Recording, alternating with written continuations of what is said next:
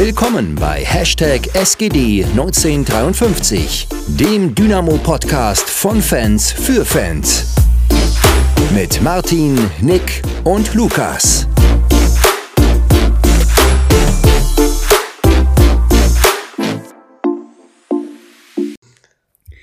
Okay, ähm, so nachdem ich jetzt vergessen hatte, die ersten 10 Sekunden aufzunehmen, ähm, nochmal von mir ein herzliches Willkommen an alle Zuhörer. Äh, Lukas ist heute im Urlaub, beziehungsweise auf dem Weg dorthin. Also heute mal wieder nur Nick und ich zusammen. Äh, Nick, wie geht's dir? Alles gut bei dir? Ja, alles gut. Urlaub würde auch gut tun, aber alles entspannt. nee, also äh, alles gut. Ich bin gerade mit Umzug etc. beschäftigt. Äh, das macht, da habe ich jetzt ein bisschen Zeit reingesteckt. Und dann äh, nehme ich dann ab, wahrscheinlich ab übernächste Woche, vielleicht sogar ab nächster Woche schon dann den Podcast aus Jena auf. Ähm, aber mal schauen. sehr cool. Genau, nö, alles gut. Wie, wie läuft's bei dir? Ja, muss, ne? ich bin saumüde. Ich habe letzte Nacht noch die Seahawks geguckt und die haben bis um zwei gespielt und dann verkacken die in der Overtime. Und dann ist man halt bis um zwei wach.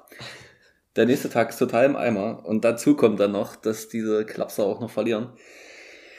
Ja, ähm, hab dann natürlich entsprechend auch sehr gut geschlafen, wie man sich vorstellen kann. Ja.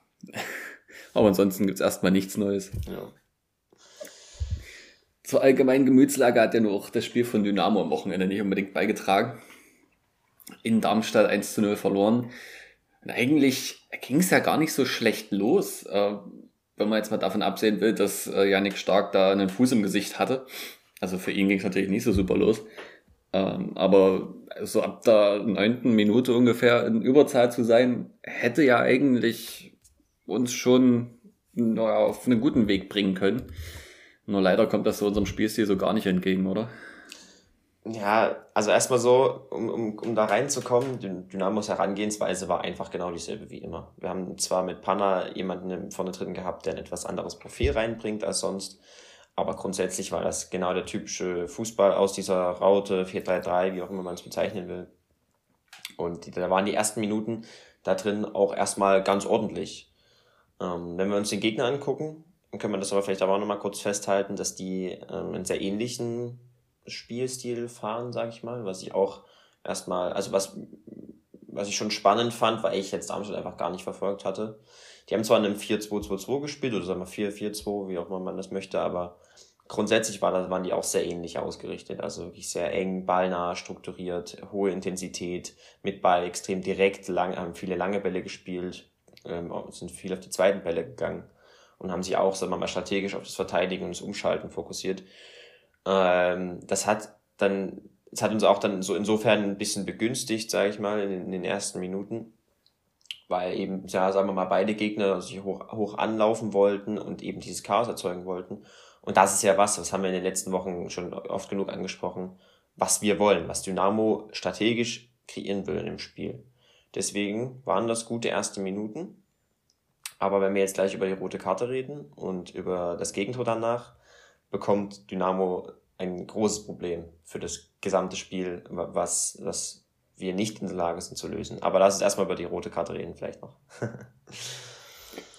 Ja, vielleicht noch mal ganz kurz äh, zur Aufstellung. Ich hatte mich gefreut, dass sie dieses äh, Experiment oder die Experimente nach der Knipping Tim Knipping-Verletzung ähm, beendet haben. Also ich war wirklich erfreut, dass das jetzt hinten wieder zum normalen System zurückkam. Auch Panna von Beginn äh, kann man vertreten, denke ich, äh, wenn man sieht, wie Merschel die letzten Spiele aufgetreten ist. Ja, aber gut, dann äh, kommt halt das Spiel so, wie es ist. Äh, die rote Karte sicher berechtigt. Ähm, als selber gelernter Sechser kann ich dir sagen, in so einer Situation, egal wie der Ball kommt, du kannst den Fuß im zentralen Mittelfeld nicht zwei Meter Höhe haben. Das geht einfach nicht. Und das ist unglücklich, weil er Janik Stark nicht sieht. Aber er trifft ihn halt voll im Gesicht und da brauchst du kein Videobeweis dafür, um zu wissen, dass das eine rote Karte ist das hat mich so an so eine Situation erinnert. Ich glaube, es war Raphael Tschichos mal gegen Dynamo, damals in Dresden, gleiche Situation gegen unseren Stürmer. Sieht ihn nicht und drückt ihm dem Fuß ins Gesicht. Ist eine klare rote Karte und eigentlich halt, ja, damit für uns eigentlich eine gute Ausgangssituation für das Spiel. Ja. Ja, also nochmal ganz kurz auch absolute Zustimmung hat Lieberknecht ja auch dann gesagt hat in, in der PK nach dem Spiel. Absolute rote Karte, hat der Schiri gar keine andere Wahl.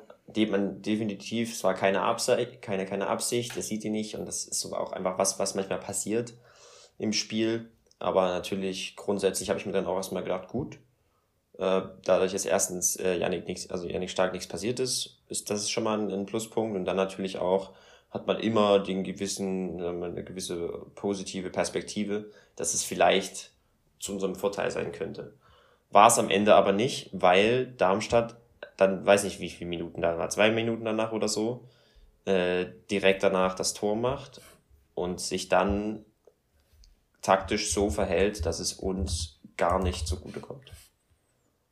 Das Tor war halt dann wahrscheinlich in Verbindung mit der roten Karte genau der Grund dafür.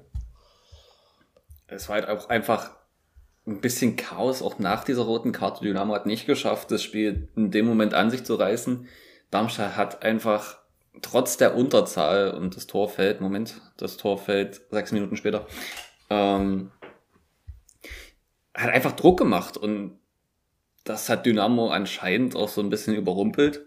Ähm, Gerade Tobias Kemper hat da sehr viel, wenn wir über eine Ex-Dynamo sprechen, ähm, sehr viel für dafür getan, dass eben Darmstadt nach vorne gekommen ist und sich nicht von Dynamo hat bespielen lassen.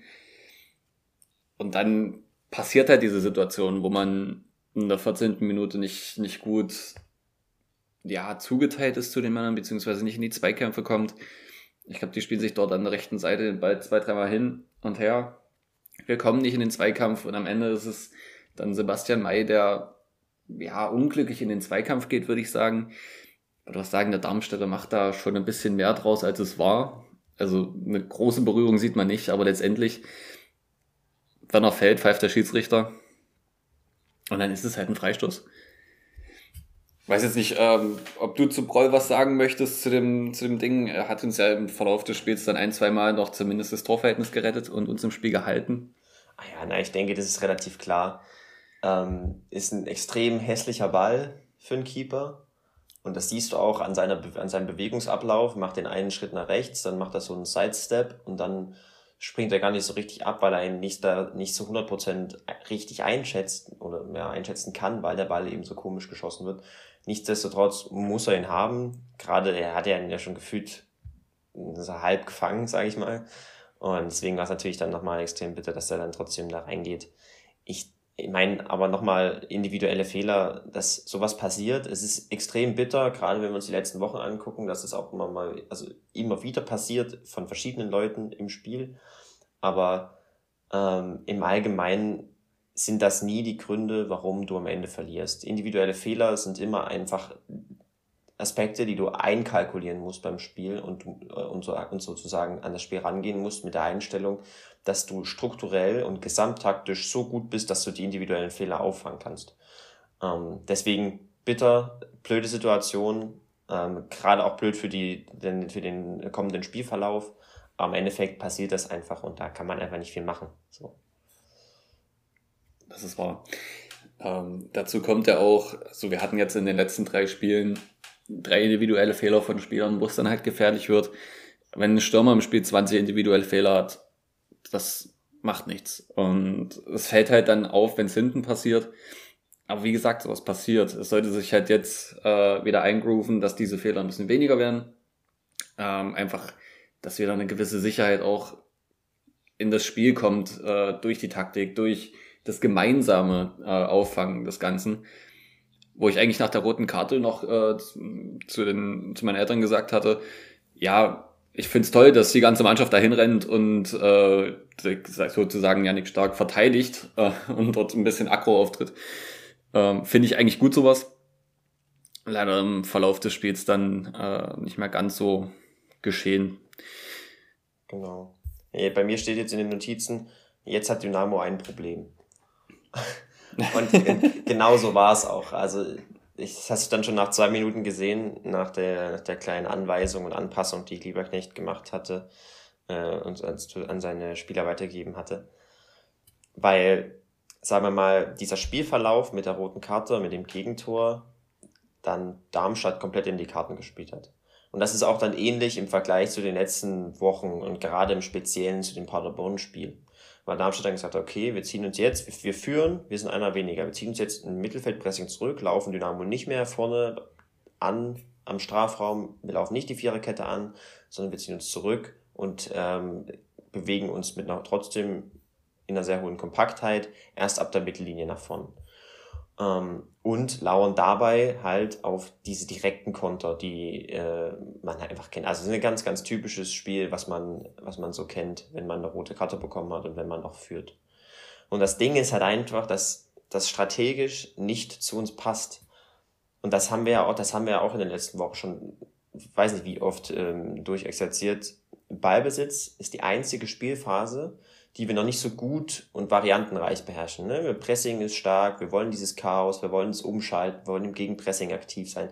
Das können wir, alle diese Spielphasen können wir, je nach Tagesform natürlich immer, aber insgesamt im Allgemeinen können wir das relativ gut. Aber der Ballbesitz ist eben noch nicht so, nicht so vielfältig bei uns, haben noch nicht so viele klare Ideen und das war dann unser Problem. Dass wir eben, dass wir eben in diese, in diese Spielphase, in unsere Schwäche sozusagen reingezwungen wurden, reingedrängt wurden durch Darmstadt, ähm, was uns dann ja, die, den Spielverlauf, äh, den weiteren Spielverlauf beschert hat, so wie er halt war.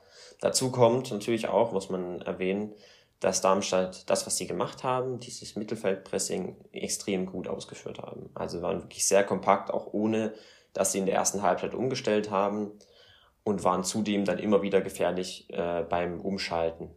Also da kommt halt zum einen die, die individuelle Qualität zum Tragen, wenn du dir anguckst, wer dort in der Verteidigung stand, mit Holland, Pfeiffer, Sowik zum Beispiel, das sind drei, drei absolut überdurchschnittliche Zweitligaspieler, würde ich mal behaupten, gerade was die Endverteidigung im Strafraum angeht. Dann hast du vorne mit, mit äh, Honsack, Tietz, Pfeiffer kann man auch mit dazu nehmen, auch nochmal wirklich Angreifer, die perfekt zu diesem Spielstil passen, zu diesem direkten, körperlichen Spiel. Und mit Kempe natürlich einfach ein Individualisten, der auch ja, überdurchschnittliche Klasse hat. Und das hat, das kam halt dann noch dazu, dass man im Endeffekt sagen muss, Dynamo hat, hat nach diesen ersten 15 Minuten, die ganz ordentlich aussahen, ähm, weil wir eben dieses Chaos produzieren konnten, riesige Probleme, weil wir den Ball hatten, aber wenig Gefahr erzeugen konnten. Und ich meine, dazu kam dann noch, dass wir Pech hatten. Und das war dann äh, die Situation mit Panna, die uns natürlich dann noch weiter schwächt. Ja. Wobei Panner sich ja schon vor dem Gegentor verletzt. Ähm, der Freistoß kommt, äh, glaube ich, zustande. Da ist Panner gerade draußen, wird behandelt. Ähm, ja, aber wenn, wenn sie ihn schon da so behandeln müssen, kann es eigentlich oder darf es eigentlich fast nicht sein, dass er dann wieder aufs Spielfeld will. Ähm, klar, natürlich müssen sie dann auch darauf hören, was sagt der Spieler. Wenn der Spieler sagt, alles gut, es geht, dann äh, ja, dann ist das halt so und dann kannst du natürlich als Mediziner da auch nichts machen, ja. Wenn er dir sagt, ich will spielen und ich kann spielen, und dann ist es natürlich maximal eklig, dass zwei Minuten nach dem Gegentor Panada wieder auftritt und diesmal anscheinend dann ähm, das Band ganz durch ist. Äh, ich tippe halt entweder auf Kreuzmann oder Meniskus, wenn er sich so hinten das Knie hält und dann mit der Trage vom Feld geschleppt wird. Natürlich bin ich äh, kein Mediziner, also ist das eine Diagnose mit Halbwissen. Aber wenn man jetzt auf Instagram mal guckt, seine ganzen Mitspieler wünschen ihm alle äh, Comeback stronger und ähm, ja, das sagt eigentlich schon, dass erstens die Spieler jetzt schon wissen, was los ist. Ich denke, wir werden es im Laufe des Tages heute noch erfahren. Und dann, wenn ihr das morgen hört, wissen wir es. ich denke nicht, dass er vor dem Frühling wieder zurückkommt, wenn überhaupt noch diese Saison. Das sah nicht gut aus. Nee, absolut. Also ja, wenn, es ist immer schwierig, dann die Situation für alle Verantwortlichen, lassen wir ihn jetzt nochmal rein, lassen wir es nicht. Als Spieler hast du ja auch durch das Adrenalin und durch die Spielsituation auch einfach ein anderes Gefühl. Bei einigen Verletzungen ist es ja auch oft so, dass man das erst bei einer, bei, bei ganz bestimmten Bewegungen merkt. Und deswegen war das dann einfach absolut bitter. Ich hätte mir gewünscht, dass man ihn direkt rausnimmt, so wie man es damals bei Knipping gemacht hat. Da hat der Schmidt auch direkt gewechselt, ohne ähm, mit ihm zu diskutieren, wo Knipping sich, glaube ich, am Anfang auch noch mal so ein bisschen beschwert hat. Also ich weiß es gar nicht mehr genau. Aber mhm. so hätte ich es mir gewünscht. Ja. Im Endeffekt wir waren wir halt aber auch nicht dabei und wissen nicht, was, was Panna da gesagt hat oder so oder wie es sich angefühlt hat. Das ist halt auch manchmal dann einfach, ergibt sich das so, wie es, wie es sich ergeben hat, aber natürlich extrem, extrem bitter. Äh, Gerade ich, ich meine, also wenn ich mich richtig erinnere, hat Panada dann auch angefangen zu, zu weinen, als er draußen lag. Ähm, und das ist schon gerade in der Form, in der er aktuell war und in der, in, in, in der Situation einfach, in der wir gerade sind, wo er mit seinem Spielstil gut reinpasst, wo er nach dem letzten schwierigen Jahr jetzt nochmal wirklich deutlich größere Chancen hat, einerseits auf Spielzeit, andererseits natürlich auch auf coole Spiele in der zweiten Liga. Das ist natürlich dann nochmal ja, sehr, sehr, sehr bitter einfach, muss man ganz ehrlich sagen.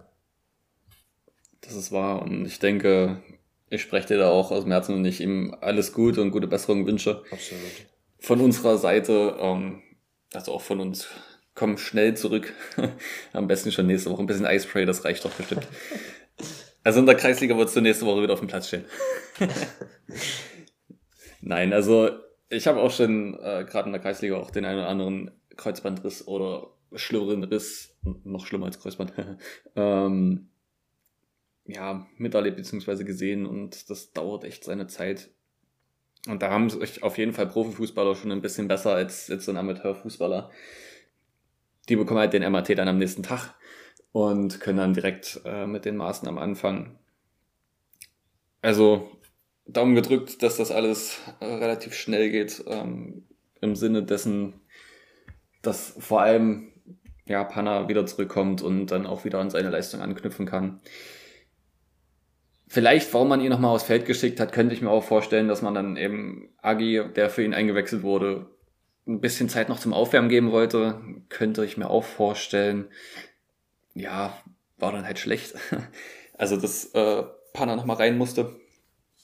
Tatsächlich kann ich nicht wirklich verstehen, warum man in diese Spielsituation dann äh, Akjeman Diawusi bringt der ja ein schneller Spieler ist, aber keiner, der irgendwie jetzt durch einen tiefstehenden Gegner durch sich durchspielt und dadurch für Gefahr sorgt. Das habe ich nicht so ganz verstanden. Ich hätte wahrscheinlich in der Situation Philipp Hosiner gebracht, der da doch wahrscheinlich ein bisschen mehr mit seiner Kreativität dann das hätte anfangen können. Ja. Ja, wie siehst du das? Ja, genauso, 100 Prozent. Also das habe ich mir direkt dann auch gedacht, habe ich schon gewundert, warum man da Diabosi bringt, weil ich eigentlich schon, also man, ich war eigentlich der Meinung, dass man schon in den Minuten davor gesehen hatte, wie Darmstadt jetzt agieren will. Ähm, dass sich Darmstadt tiefer reinstellt, nicht mehr so hoch anläuft, dass äh, wir mehr Ballbesitz haben und dass wir halt mehr auf kreative Lösungen setzen müssen. Ähm, wenn man, wenn er das sozusagen, wenn, wenn Schmidt immer noch gehofft hatte oder im Kopf hatte, dass Darmstadt weiter so hoch steht und wir dann mit Tempo hinter die Kette kommen können, könnte ich den Gedankengang gleich nachvollziehen. Aber so war es halt dann einfach der, sag mal, der falsche Spielertyp. Und das hat man dann ja auch gesehen. Also wir hätten da einfach jemanden beisicheren gebraucht, der wirklich, sagen wir mal, wirklich, sagen wir mal, kreativer agiert, der, der, der, der die Pässe spielen kann, der auch im Raumgefühl besser ist, in der Entscheidungsfindung. Ähm, und da war Diabusi, ja, wissen wir alle, einfach der falsche Spielertyp dafür. dafür. Er hat seine, seine Direktheit, sein Tempo, das wollte er ausspielen, hatte ein paar Dribblings dabei, aber dann, das sieht man ja dann auch dann einerseits seine Stärken und wiederum seine Schwächen, weil er eben dann Entscheidungsfindung da nicht immer 100% dabei ist und weil er dann gerade gegen einen tiefen Gegner, wo viele Beine sind, wo, wo, wo viele gegnerische Spieler um ihn herumstehen und die Räume eng machen, da einfach nicht so 100% aufblühen kann. Also das muss ich auch sagen, habe ich nicht ganz verstanden. Äh, Wäre vielleicht mal eine interessante Frage gewesen für, für die Pressekonferenz. Ähm, da, das, äh, ja, kann ich, konnte ich nie nachvollziehen. Punkt. Und dann wurde er auch kurz vor Ende, beziehungsweise 10, 15 Minuten vor Ende wieder runtergenommen. Es hat einfach nicht funktioniert, nicht in dem Spiel. Und vielleicht nächste Woche gegen Bremen, wenn man schon mal vorausschauend da gucken möchte, das wird bestimmt ein anderes Spiel. Da könnte ich mir vorstellen, dass man ihn dann einwechselt, um eben für Kontergefahr sorgen zu können. Aber in so einem Spiel, wo du schon hinten liegst gegen eine Unterzahlmannschaft, gut, haben wir jetzt besprochen. Aber insgesamt war es halt einfach offensiv dann auch zu ungefährlich von unserer Seite. Wir sind ein Mann mehr und man merkt das überhaupt nicht auf dem Platz und teilweise hatte ich das Gefühl, dass Darmstadt einer mehr ist. Ähm, Ramsey Königsdorfer kam wieder mal nicht ins Spiel, kam tatsächlich besser ins Spiel, nachdem dann ja, wo sie drin war und äh, Ramsey diese Zehnerposition gespielt hat. Ähm, Christoph da ferner wieder viel gelaufen, eine Situation gehabt in der zweiten Hälfte, aber sonst auch nichts bei rumgekommen. Einfach, du hast, dein Gegner hat wirklich starke Innenverteidiger, große Innenverteidiger, die oben alles wegfangen. Und wir spielen nur hohe Flanken. Diese weiten Einwürfe von Mai gehen mir so auf den Sack mittlerweile, weil das einfach, das ist langsamer als eine Ecke und einfacher zu verteidigen. Und unser größter Spieler schmeißt den Ball da rein. Wer soll denn den Ball überhaupt abnehmen oder festmachen? Ich verstehe das nicht. Das kannst du dreimal machen und dann kannst du es wieder sein lassen. Ja. Naja, ich meine, du, du, sprichst das, du sprichst das Problem ja an. Man hat einfach über das gesamte Spiel, also jetzt, wenn wir, wir reden ja jetzt gerade speziell um die erste Hälfte, aber dann auch später noch gesehen, dass Dynamo den Ballbesitz, also die, die Spielphase Ballbesitz einfach nicht fokussiert, dass man da nicht eingespielt ist, dass man da keine 100% klaren Abläufe hat.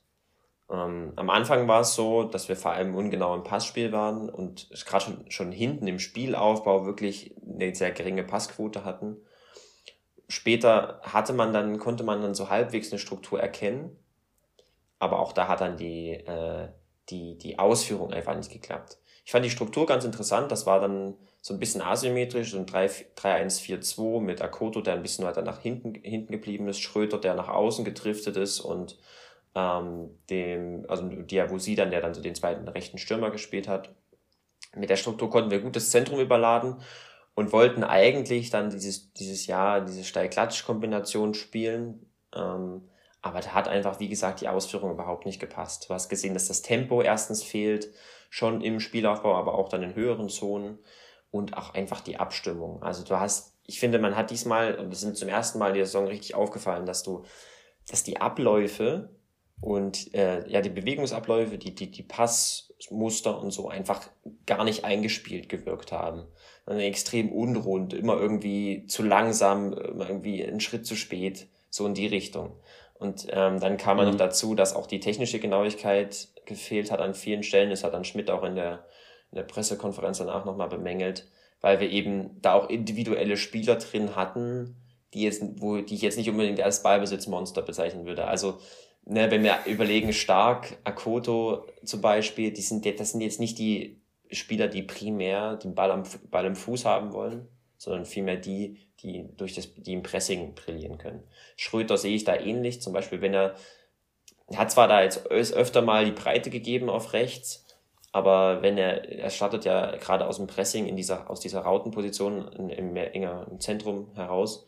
Und wenn er dort manchmal agiert, da sieht man ihm auch an, dass er da einfach zu viel Druck hat von außen, von allen Seiten und nicht so richtig da seine Stärken ausspielen kann. Das ist ähnlich, das ist, finde ich, einen interessanten Aspekt, das ist ähnlich wie mit Sané bei Bayern.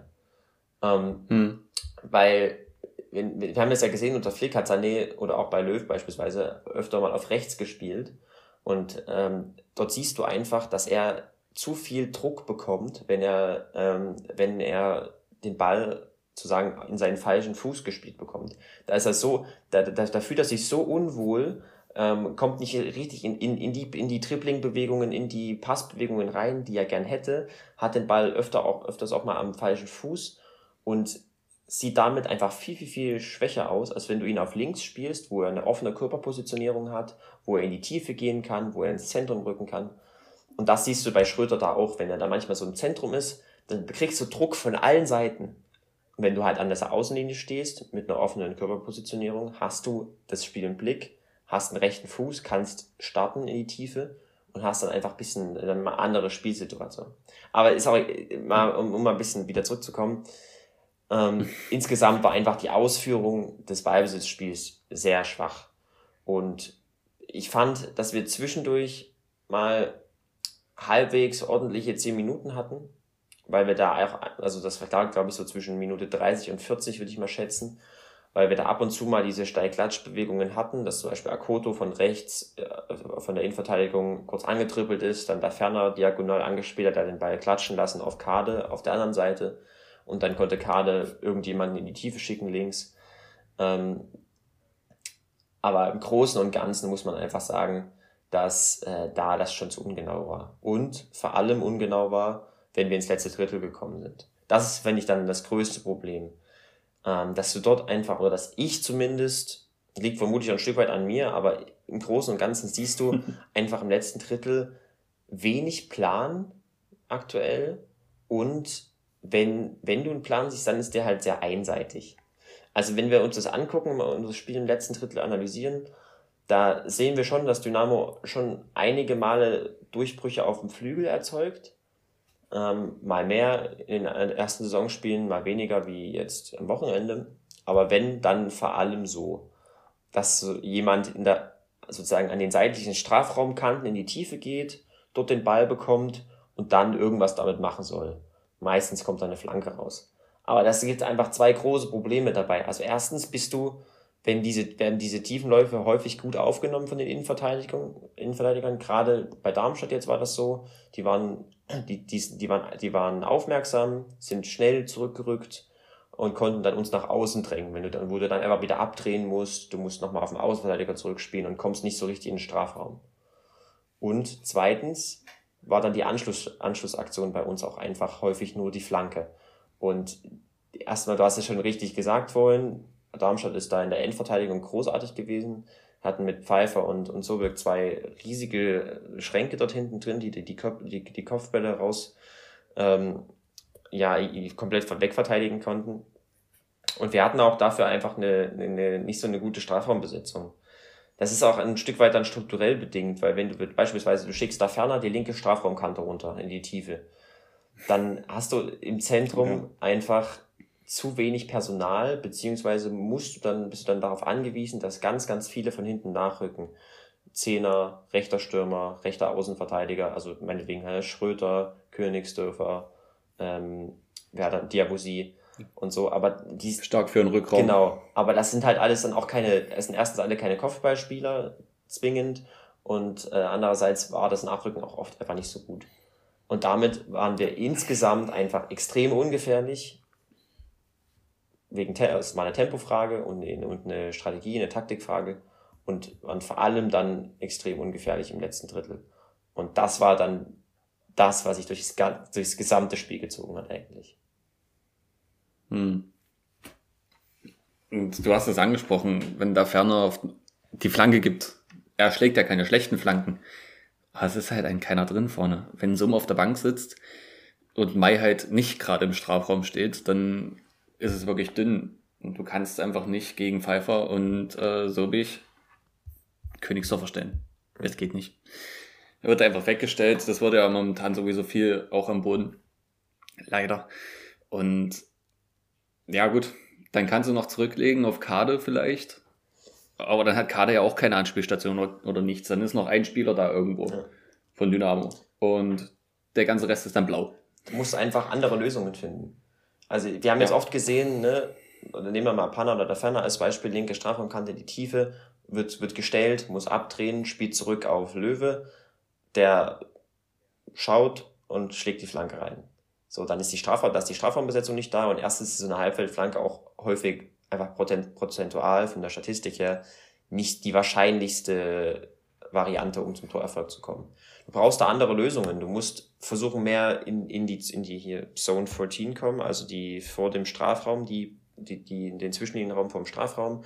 Du musst vielleicht versuchen, statt dich abdrängen zu lassen, äh, Cutbacks, also wirklich flache Flanken in den Strafraum zu spielen ähm, wo du dann mit einer guten Strafraumbesetzung und Positionierung zum Torerfolg kommen kannst. solche Dinge musst du dir halt überlegen, aber diese Abläufe, die sehe ich nicht.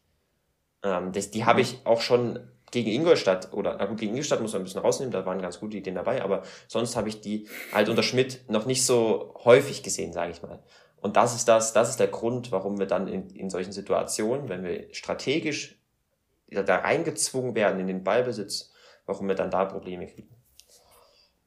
Das Ding ist ja, also ich sehe das genauso und ich denke, das ist eine Vermutung, dass wir unsere gesamte Kraft einfach auf die Arbeit gegen den Ball konzentrieren. Und wenn du das machst und so ein läuferisch intensives Defensivspiel hast, wie Dynamo das aufzieht und die ganze Saison schon aufzieht, dann hast du nicht die Kraft noch dazu, im eigenen Ballbesitzspiel genauso noch zu rotieren, gerade vorne äh, im letzten Drittel wo dann halt die Stürmer viel laufen müssen, um den Gegner zu verwirren, um die Räume zu schaffen. teilweise war das schon in der Hälfte eins gegen Darmstadt so, dass wir halt standen. Und sobald du stehst, hat der Gegner gewonnen. Denn dann ist es extrem einfach, das zu verteidigen. Ähm, momentan spiele ich in Verteidigung mit meiner Kreisliga-Mannschaft. Wir machen eine Fünferkette und momentan sind wir eine Wand. und weil halt auch in der Kreisoberliga die Spieler nicht so topfit sind, um uns dann dort äh, reihenweise zu überlaufen. Und genauso ist es aber quasi, es ist Fußball letztendlich. Wenn du dich nicht bewegst und wenn du kein, nichts anbietest, was irgendwie ähm, Verwirrung stiften kann oder zumindest mal eine gute Absprache der Verteidigung benötigt, um verteidigt zu werden, dann machst du es einfach dem Gegner viel zu einfach. Ja. Und dazu kommt halt, wie gesagt, noch die defensive Qualität auch von Darmstadt. Genauso wie das auch bei Heidenheim letzte Woche war. Da ist dann, da ist dann Schicht im Schacht. Absolut. Da ist auch einfach unwahrscheinlicher. Schlecht formuliert von mir, Entschuldigung. ist dann auch einfach unwahrscheinlicher, dass da irgendwo irgendwie mal einer durchrutscht. Ich habe da gestern musste ich an das Spiel gegen letztes Jahr gegen Lübeck denken. Da wo Lübeck äh, rote eine rote bekommen hatte am Anfang des Spiels, da war auch so ein hohes Bein dabei, glaube ich. Und dann glaube ich Hosinan da irgendwie 88 Minuten oder so ähm, noch ein Tor erzielt. Mhm. Das war zwar noch unser Kauschinski, das heißt die taktische das taktische Detail war anders, aber ähm, strategisch sah das da auch ähnlich aus. Und dort hatten wir halt das Glück, dass da halt irgendeiner mal noch durchrutscht und wir noch irgendwie durch individuelle Qualität das Tor erzielen können. Und in der zweiten Liga ist es halt, sieht es anders aus. Da hast du einen stärk deutlich, deutlich stärkere Gegner, gerade was, finde ich zumindest, die defensiven Abläufe angeht. Du hast mit Heidenheim und Darmstadt vermutlich ja, die, die besten Beispiele ähm, von den Mannschaften, die einfach so abgezockt sind äh, in ihrem Pressing, die sind die, die stellen das, also die führen das so gut aus von den individuellen Abläufen, aber auch von den gesamttaktischen Abläufen, vom Verschieben, vom aggressiven Draufgehen, vom Zweikampfverhalten, dass es da einfach echt schwer wird, wenn du nicht variantenreich genug bist. Richtig. Ja, vielleicht können wir ja dann äh, zur zweiten Hälfte kommen, wenn du zur ersten nichts mehr hast. Ja, genau, ja. Ähm, eigentlich, das Spiel läuft ja dann so weiter. Wir haben dann zwar die Wechsel, äh, Sohm kommt rein für Renzi Königsdorfer, später dann, ähm, ach nee, Paul Wick kam schon früher, der kam schon in der ersten Halbzeit, ne? Ja, der kam für, für Schröter. Morris Schröter. Ähm, aber das Problem, das ich da gesehen habe, ist einfach, Paul Will hat momentan noch zu wenig Einsatzzeiten in der zweiten Liga bekommen, um dort dann das Spiel rumzureißen. Dieses Ruhige, was uns ja in der zwei, äh, dritten Liga so gefallen hat und diese Spielkontrolle kann er zwar in der zweiten Liga auf jeden Fall spielen, aber dafür brauchst du erstmal die Anpassung an dieses höhere Tempo, das du in der zweiten Liga hast. Und das kriegst du nicht durch Training, das kriegst du nur durch Spielzeiten. Und dann sieht das halt so aus wie bei dem einen Ballverlust, ähm, wo es dann fast hinten einschlägt und Brollo den gerade noch so fischt. Und im Nachfassen oder Nachgang dann Holland, glaube ich, den vorbeiköpft noch. Ja, Will war in, der, in, in dem Spiel aber auch zu hoch eingesetzt. Ähm, grundsätzlich fand ich den Gedanken schon ordentlich, ihn reinzubringen, weil er halt ein ballbesitzorientierter Spieler ist, im Gegensatz zu Schröder. Und weil wir dadurch auch Diabosi ein bisschen mehr nach hinten so die, also so als rechten Breitengeber ziehen konnten.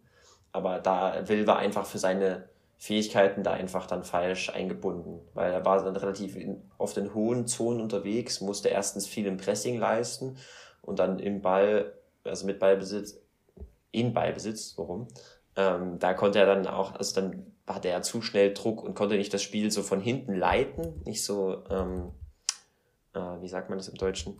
Nicht, nicht, nicht seine, ich, ich sage, dass, nicht, dass er nicht seine langen Bälle spielen kann mit der Ruhe, die er immer hat, sondern halt wirklich mhm. mehr so dieses Kurzpassspiel unter Druck in, in engen Räumen da machen musste. Und das war einfach, dann ist er nicht 100% sein Ding. Ich sehe ihn da eher auf der Starkposition. Ähm, allerdings hätte man dafür stark rausnehmen müssen und nicht Schröder. Deswegen Hermann hätte gut getan in der, in der, in der aktuellen Situation. Hermann hätte gut getan, leider, ja. Der hätte da perfekt reingepasst. Ich hoffe, dass er nächste Woche wieder da ist dann. Ja, das stimmt. Und dann kommt ja auch noch dazu, dass der Schiri im Laufe der Zeit äh, immer mit Karten um sich geschmissen hat. Und äh, wenn der Schiri mit viel mit Karten um sich schmeißt, ich weiß nicht, ob du das bestätigen kannst, aber dann ist das schon so ein bisschen ein Zeichen von einer fehlenden Souveränität auch als Schiedsrichter, oder? Würde ich zu ja tendieren, ja. Ähm, kann man, glaube ich, nicht ganz pauschal sagen, aber im Großen und Ganzen bin ich auch eher der Überzeugung, dass du das Spiel nicht durch Karten leitest. Und ich, gut, in dem Spiel fand ich ihn jetzt, fand ich den Schiri jetzt nicht extrem unsouverän, muss ich sagen, aber so, so die Tendenz war, kann ich schon verstehen, dass man das so wahrgenommen hat. Ähm, ich bin da eher, ich bin da eher so der, der, der, der Schiri, der dann deutlich mehr über Kommunikation löst. Und ich hatte das Gefühl, dass er da manchmal dann, also dann auch mit dem, mit dem Laufe des Spiels, mit den vielen Zweikämpfen und so, dann etwas unsouveräner geworden ist, sage ich mal. Fand ich jetzt keine insgesamt ja, keine schlechte Leistung, aber trotzdem so ein bisschen das Gefühl, dass ich will nicht ich will nicht sagen, dass es am Schiri lag, daran lag es nicht, dass es eigentlich, sollte eigentlich allen klar sein, wenn du so lange in Überzahl spielst, dann, dann musst du dieses Spiel gewinnen am Ende eigentlich. Ähm, ich habe nur gerade mal nachgezählt, es waren insgesamt neun Karten inklusive der roten Karte für Darmstadt. Damit also acht gelbe Karten, wovon Kade ja zwei bekommen hat. Ähm, wenn wir mal auf diese Kadesituation die zweite eingehen. Bei der ersten ist okay, steht auf dem Fuß, kann man gehen. Ähm, die zweite, er will ja wegbleiben und es ist unglücklich und wirklich einen Konter verhindert er doch damit auch nicht, weil die Absicherung eigentlich da ist. Hättest du auch gelb gegeben, als aus Schiedsrichter? Also ich hätte kein Gelb gegeben. Aber ich, ich, ich sage mal so, ich, also für mich war das eine Situation, wo du sagst, du kannst es machen, aber du, du musst es nicht. Ich hätte es weggelassen, weil du dir damit noch mehr Frustration reinholst und weil das keine, also weil es für mich kein 100% klares taktisches Foul war. Äh, weil du eben damit argumentieren kannst, wie du gerade gesagt hast, dass es noch so weit äh, am, am Darmstädter Strafraum war, dass er da nicht aktiv reingeht, sondern dass er einfach ja, ihm hinten halt, ihn hinten halt berührt in, bei, an den Nacken. Kann man geben, muss man nicht. Ich hätte es nicht gemacht, aber im Endeffekt können wir uns auch, war das einfach dann auch eine blöde Situation wo äh, du so. dich, sag mal, auch nicht 100% beschweren kannst, dass es jetzt eine absolut falsche rote Karte war, sag ich mal. Also generell nach der Regel kann man sie sicher geben. Ähm, ja. Finde die Regel scheiße, weil ich meine, er, er will ihn ja nicht faulen und das ist dann ein taktisches Foul und für mich ist für ein taktisches Foul immer der Wille irgendwo auch noch mhm. dabei. Ja, ja verstehe ich schon, ja. ja.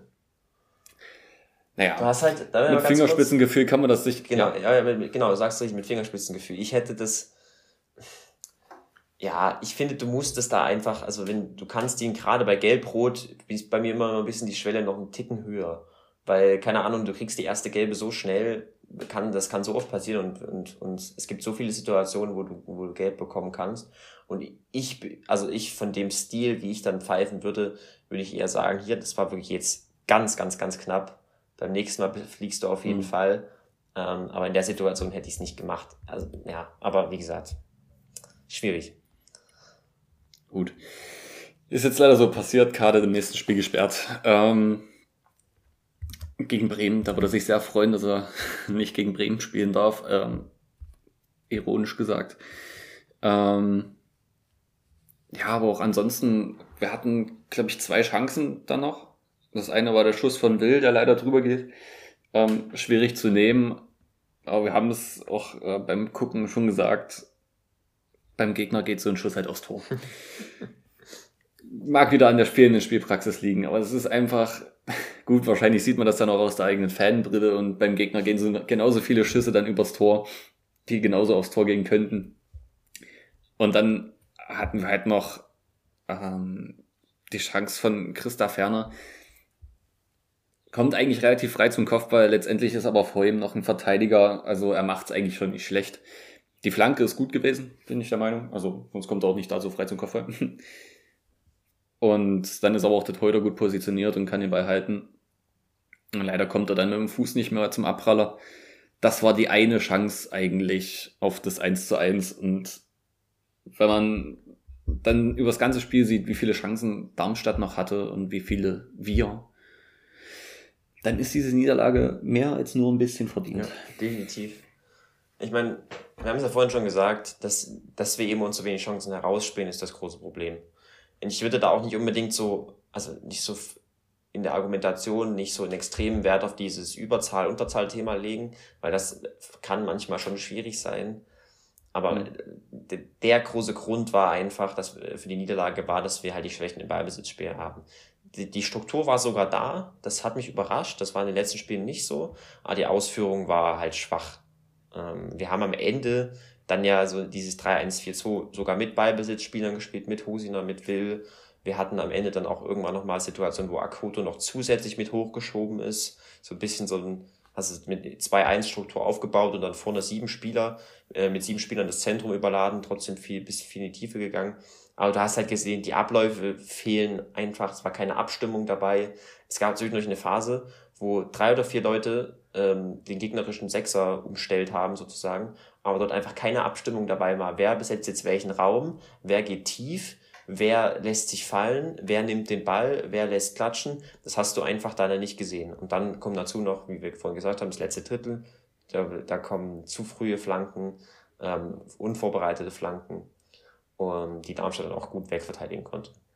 Und was ich ein bisschen schade fand dann noch am Ende, was ich noch ergänzen würde zur zweiten Hälfte, ist halt, dass wir, was ich bisher von der Mannschaft noch nicht gesehen hatte, war, dass wir so ab Minute 70, 75 einfach immer so mal frustrierter gewirkt haben. Und das mhm. hat halt, also weiß nicht, wir hatten halt dann in vielen Situationen eigentlich gute Ausgangslagen, aber waren halt wirklich extrem ungeduldig und viel zu ungeduldig dafür, um dir sinnvoll Chancen zu kreieren, Chancen zu kreieren.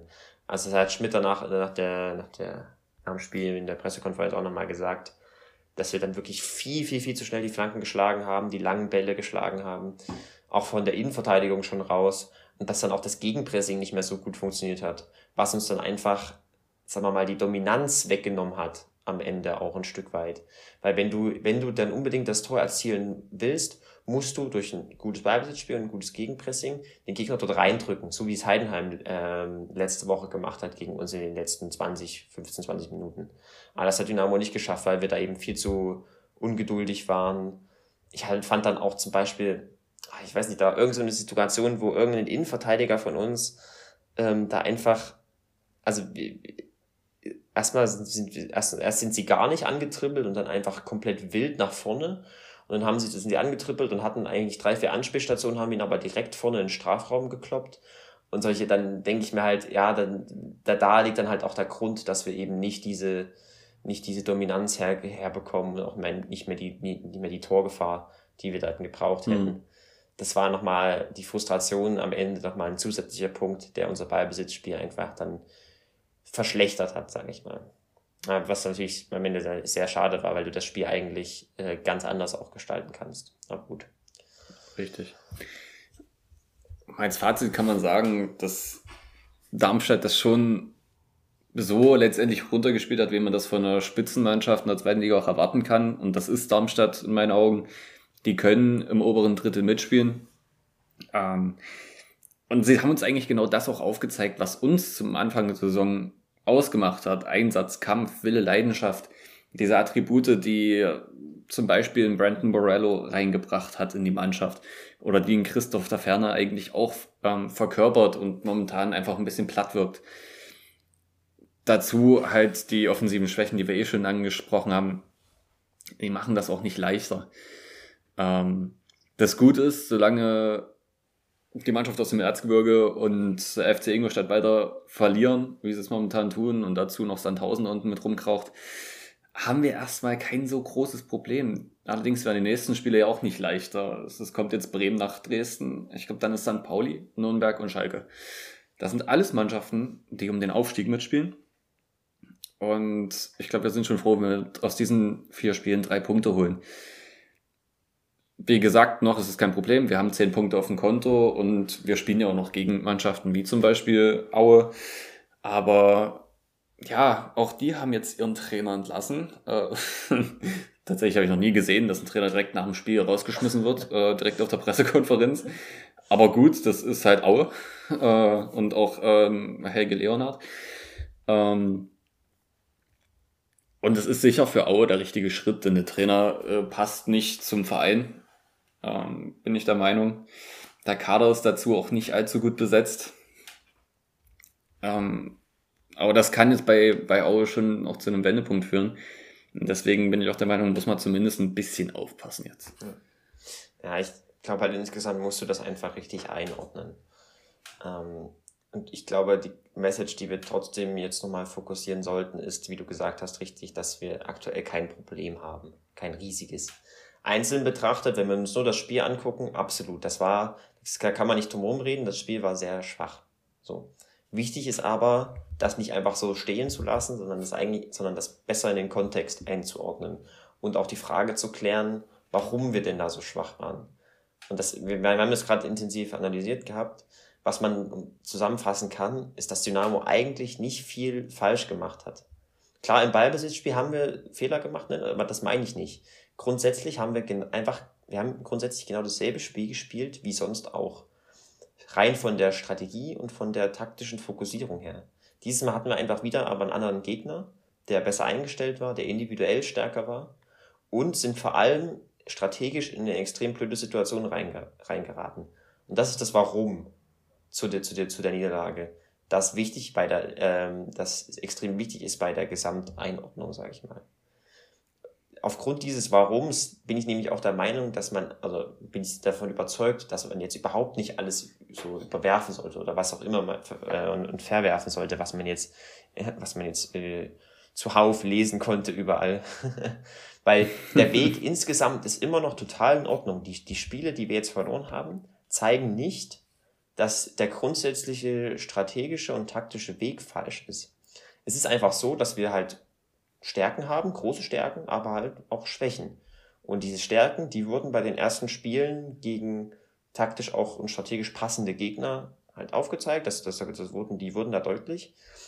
Ähm, und die Schwächen wurden halt jetzt aber zuletzt in den letzten Wochen ähm, von den Gegnern, von wirklich starken Gegnern auch aufgedeckt. Äh, wo wir auch häufig einfach in solche strategisch unglücklichen Situationen reingeraten sind. Es war ja gegen Paderborn nicht anders. Und dieses, sagen wir mal, die Tatsache, dass wir Stärken und Schwächen haben und die halt so aufgezeigt werden, ist einfach grundsätzlich total normal. Und es ist auch normal, dass auch solche Spiele dabei sind, wo die komplett schwach sind, gerade als Aufsteiger das ist jetzt emotional total blöd, weil wir haben jetzt drei Spiele hintereinander verloren. Das fühlt sich jetzt wieder, die Euphorie ist komplett weg. Das fühlt sich komplett komisch an aus Fanperspektive. Aber insgesamt ist trotzdem noch alles okay, wenn man das, wenn man sich die Spiele rational anguckt. Ähm, denn das heißt, die heißen nicht, dass die Ergebnisse heißen nicht, dass oder bedeuten nicht, dass die Entwicklung mit dieser Spielweise schlecht ist ähm, und dass wir jetzt absteigen oder whatever, ähm, sondern dass es auch, es werden auch wieder andere Spiele kommen, wo wir diese Stärken gut einsetzen können. Und die sind unbestritten, die haben wir gezeigt und die haben wir jetzt auch in den letzten Spielen gezeigt. Die konnten wir noch nicht so oft zeigen, weil der Gegner und sich das Spiel halt so entwickelt hat, wie sie, wie sie sich entwickelt haben. Trotzdem, und das muss man immer noch betonen, ist, ist, ist, äh, ist natürlich auch langfristig, wenn wir jetzt wirklich ganz langfristig schauen, wichtig, dass wir uns trotzdem weiterentwickeln und dass wir komplett werden müssen wir haben jetzt eine gute Basis mit den Stärken. Und das reicht auch für meiner Meinung nach, bin ich ziemlich davon überzeugt, für eine ruhige Saison, für eine ruhige Runde. Das heißt aber natürlich nicht, dass wir langfristig nicht an unseren Schwächen arbeiten sollten, sondern das, das ist dann genau für den ganz, ganz langfristigen Erfolg wichtig, dass wir auch im Ballbesitz dann beispielsweise mehr Varianten finden, ähm, kompletter werden und dort gegen auch eben solche Art von Gegner bestehen können. Das ist, finde ich, dann auch die Lehre aus diesen Niederlagen. Ähm, ich meine, wir haben ja schon, seit der Podcast angefangen hat, haben wir darüber geredet, wie wichtig Komplettheit ist im Fußball und wie wichtig du von der Strategie und der Taktik her dich so aufstellen musst, dass du gegen jeden Gegner bestehen kannst. Das ist bei Dynamo gerade nicht der Fall. Das ist aber auch, das ist bei, bei habe ich auch schon öfter gesagt, öfter gesagt, das ist bei keinem Team der Fall. Ähm, das ist auch einfach normal, dass du nicht dass du nicht gegen jeden Gegner gewinnen kannst und nicht taktisch so gut bist, dass du gegen jeden Gegner bestehen kannst. Es ist aber positiv zu sehen, und das ist dann auch der Unterschied beispielsweise zu der Zeit unter Markus Kaczynski, dass wir eine sehr gute Basis haben und dass wir eben schon drei Spielphasen haben, die, die gut aussehen. Da ist das Pressing halt das, das, das, der erste und vorderste Aspekt, der da zu nennen ist. Und das sollte auch erstmal aktuell reichen. Und deswegen mache ich mir auch überhaupt keine Sorgen. Trotzdem Erwähnung, langfristig, ganz, ganz langfristig muss man dann trotzdem weiterschauen, äh, sich im Ballbesitzspiel zu entwickeln, damit wir eben solche Spiele wie jetzt nicht verlieren, sondern dort halt auch unsere Punkte holen. Das wird dann eben halt, das ist dann sozusagen die Weiterentwicklung, die uns dann in den nächsten Jahren von Platz 12 meinetwegen auf Platz 7 oder noch weiter höher bringt. Dass wir aktuell aber in der Situation sind, wo wir auf Platz 12 dann vielleicht landen werden, ist als Aufsteiger äh, mit einem neuen Trainer etc. normal. Richtig, ja. Ich denke auch, genau das ist es, was du ansprichst, was andere Vereine momentan auch machen ähm, oder schon gemacht haben, wenn man jetzt zum Beispiel Union Berlin als das Beispiel nehmen möchte, die das wirklich von Jahr zu Jahr kontinuierlich gemacht haben, bis sie jetzt halt international spielen, auch wenn es nur die Conference League ist. Oder wenn man sich momentan St. Pauli anguckt, äh, wenn man sich unter anderem auch Darmstadt anguckt oder Heidenheim in den letzten Jahren, die kontinuierlich immer besser geworden sind, auch wenn sie wichtige Leute verloren haben. Ähm, gut, Darmstadt war jetzt letztes Jahr, glaube ich, nicht so gut. Äh, da hatten sie halt Dursun, der sie gecarried hat. Aber ansonsten ist die Entwicklung bei diesen Teams schon auch zu sehen. Äh, die können mittlerweile mit Teams wie Schalke, Hamburg, Bremen mithalten. Und genau das ist eigentlich auch der Weg, den Dynamo verfolgen sollte. Nur halt nicht zu schnell und aber auch nicht zu langsam. Genau. Denn ja. beide Sachen können dich weiter runter der Tab äh, Tabelle treiben. Und einfach kontinuierlich weiterarbeiten, auch wenn das jetzt vielleicht, wenn wir ein bisschen ausblickend schon auf die nächste Woche gucken, mit den Verletzten und Gesperrten wieder eklig ist. Ähm, Brandon Morello, der halt für unseren Spielstil extrem viel tut, leider noch verletzt, kann noch nicht wieder trainieren. Äh, Kevin Ehlers, wo keiner so richtig eigentlich weiß, was ist jetzt, äh, wie lange dauert es noch. Tim Knipping ist klar. Jetzt mit Panna der nächste, ähm, Julius Kade gesperrt. Einzig Robin Becker kommt jetzt wieder und bei Luca Hermann, der wieder im Training ist, weiß ich jetzt noch nicht, wie weit er dann ist, um eventuell schon gegen Bremen wieder eingreifen zu können. Aber wenn jetzt wirklich Becker und, also Becker kommt ja wieder aus, logisch, aber wenn jetzt Luca Hermann wiederkommt, das wäre schon ein wichtiger Baustein, gerade auch, wenn man dann den Ball nach dem Pressing gesichert hat, äh, um dann wieder normal und gut nach vorne zu spielen. Genau. Ja. ja, ich bin gespannt, wie das nächste Woche wird. Also, es ist für mich schwierig einzuschätzen. Grundsätzlich denke ich, dass Bremen einfach aufgrund der Qualität des Trainers und auch in der Qualität in einigen Mannschaftsteilen sicherlich oben mitspielen wird. Ähm, ganz zuversichtlich bin ich bei ihm nicht, weil der Kader auch einfach extrem unausgeglichen ist und da immer noch ein großes Missmanagement betrieben wird, meines Erachtens nach. Äh, wenn wir aber jetzt nur auf das Spiel schauen, wird es, wird, wird es sehr spannend zu sehen werden, wie gut Dynamos Pressing gegen den ballbesitzorientierten Ansatz von Markus Anfang funktioniert. Der ist sehr komplex und äh, auch sehr, sehr ansehnlich, sage ich mal, hat aber auch seine, seine Risiken und Dynamo musste einfach, ja, musste einfach versuchen, wieder seine Stärken noch öfter und noch konstanter auf den Platz zu bekommen. Ähm, ich kann mir vorstellen, dass wir das hinkriegen, weil, ähm, wie gesagt, das Spiel strategisch so aussieht, dass, ich, dass wir eben keinen tiefen Gegner vor uns haben, sondern eher mehr uns aufs Verteidigen konzentrieren können. Aber wie sich dann das Spiel natürlich dann individuell entwickeln wird, lässt sich ja auch nicht vorhersagen. Gegen Darmstadt haben wir das auch alle gesagt und hat, dann hat sich nach der roten Karte alles verändert. Mhm. Müssen wir einfach gucken. Aber wie gesagt, insgesamt ist immer noch alles gut. Ähm, das einzig Blöde ist in der Situation aktuell ist halt, ähm, dass wir die, dass wir da einige Verletzungen dabei haben, die äh, uns natürlich individuell schon deutlich schwächen. Richtig. auf Bremer Seite muss man auch sagen, Marvin Duksch nach seinem Transfer absolut in Form gekommen. Ähm, gegen Hannover konnten wir ihn noch sehr gut in Schach halten. Ich bin gespannt, wie die, vor allem dieses Duell Duxch gegen Mai ausgeht, wo ich doch schon denke, dass Duxch da um einige Nasenlängen, also Nasenspitzen, die Nase vorn hat. Ähm, das war schlecht formuliert. Verzeiht's mir. Ähm, aber auch der Rest hatte sich so ein bisschen gefangen, gerade nach dem Transfer. Jetzt gut gegen HSV haben sie verloren. Ähm, war übrigens ein schönes Spiel. äh, Mitchell Weiser, der die Regel bei dem Freistoß nicht kennt, dass man sich nicht in die gegnerische Mauer stellen darf. Viel besser fand ich ja groß mit der, mit der roten Karte. Das hat auch was, ist gut für uns. ja, ja, das stimmt. Aber gerade die Defensive von Bremen, finde ich, steht viel besser als am Anfang. Und das ohne Ömer Toprak, der äh, jetzt nur noch draußen sitzt oder quasi gar nicht mehr spielt. Ich weiß nicht, ist er verletzt? Kann es sein? Ich glaube, das hätte man von vornherein schon sagen können, dass Toprak nicht mehr unbedingt der Spieler ist, der äh, eine Defensive oben halten kann. ist einfach meine persönliche Einstellung zu, zu Toprak. Es kann auch sein, dass ich da jetzt äh, jemanden auf den äh, Schlips trete. Möchte ich gar nicht. Ähm, aber grundsätzlich, Bremen wird ein ganz harter Brocken. Ähm, kann aber, wie gesagt, wie du schon gesagt hast, für unseren Spiel, äh, Spielstil, Spielstil auch gut sein, ähm, wenn wir dieses krasse Pressing wieder gut auf den Platz bekommen und ähm, vor allem auch kompakt stehen und sie uns sich nicht wie zum Beispiel der HSV in der ersten Hälfte einfach durchkombinieren können. Genau. Du musst, brauchst einen guten Pressingplan, weil, wie gesagt, der Ballbesitz bei unter Anfang schon ziemlich cool ist. Äh, wer Interesse hat, gibt's äh, von Jasmine Barber, ist eine äh, britische ähm, Sportexpertin, Journalistin und Analystin, hat da einen guten Text drüber geschrieben.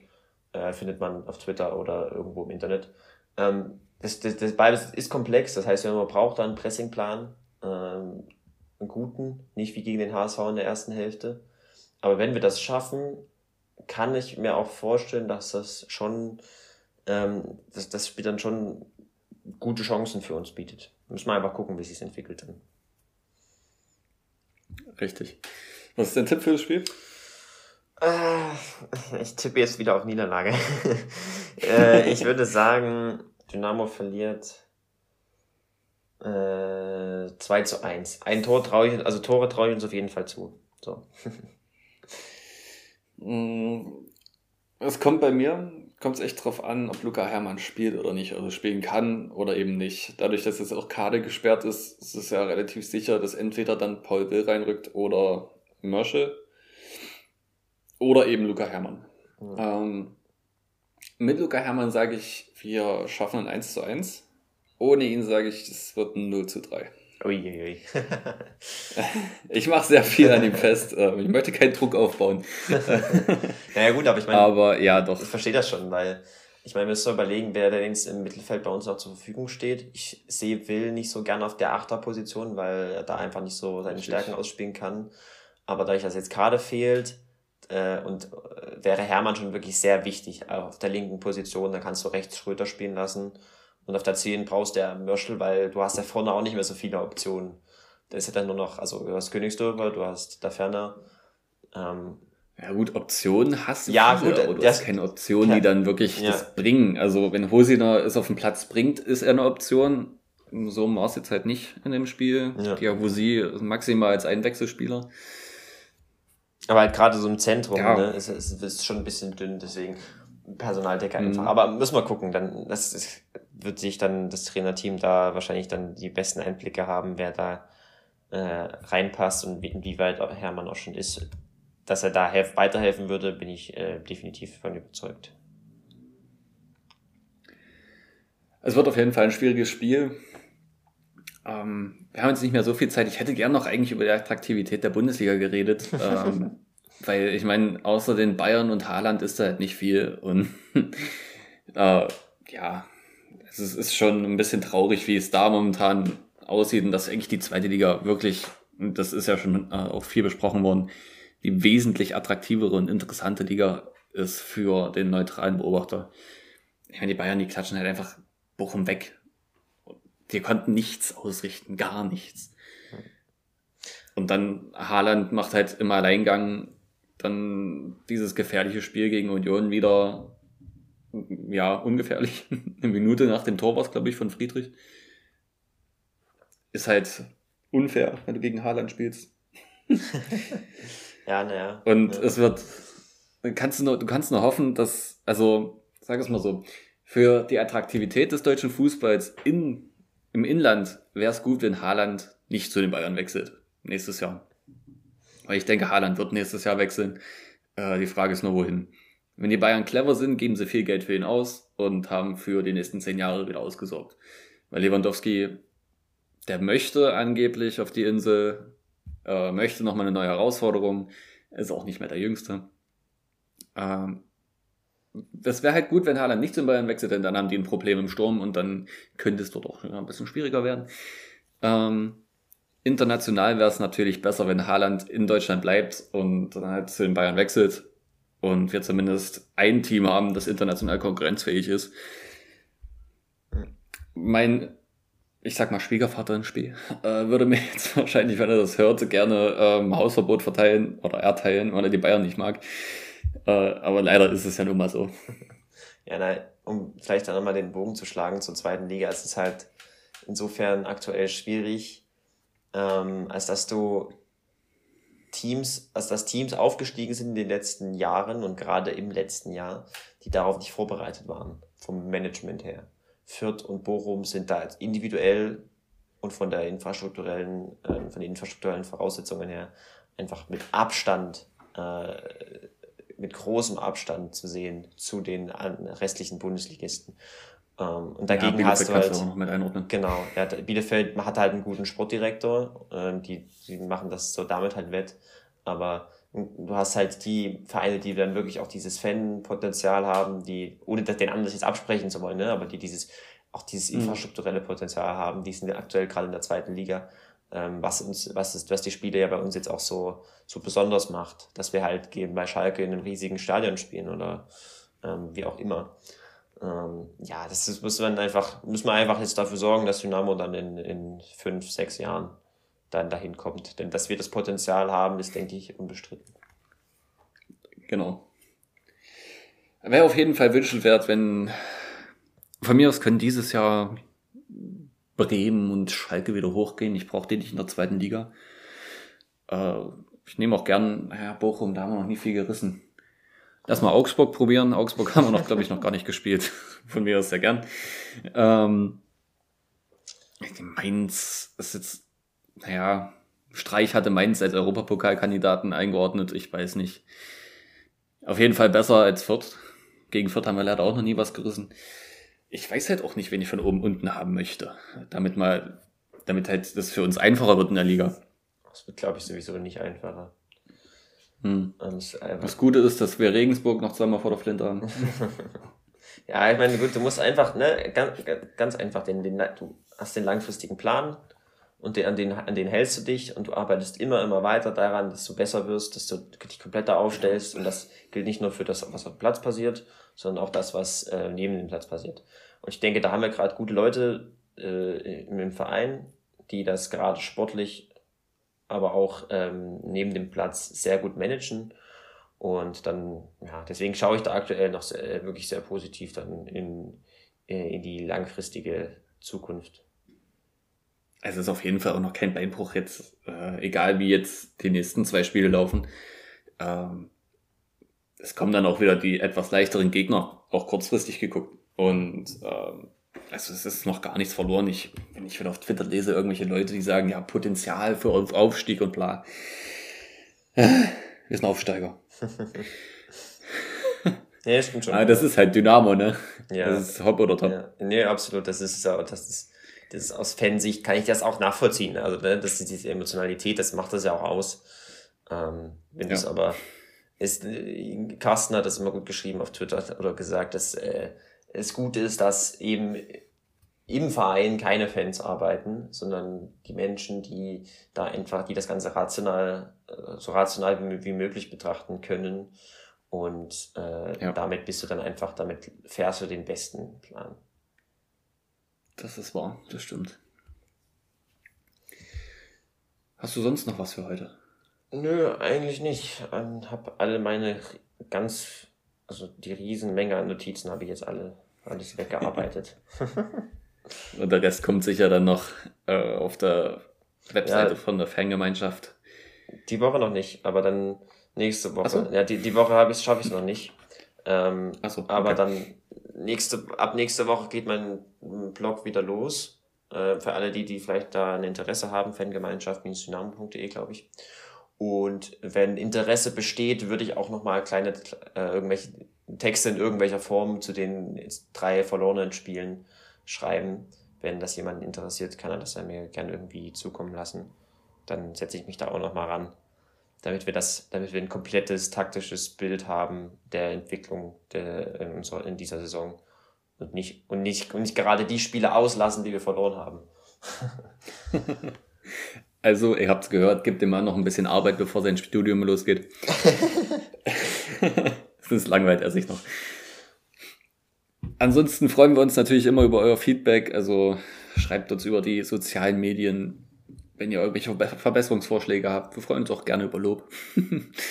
ähm, Und sonst wünschen wir euch natürlich wieder eine schöne Woche und hoffen, dass wir dann nach dem Bremen-Spiel wieder etwas positiver zumindest über das Ergebnis reden können. Bis dahin.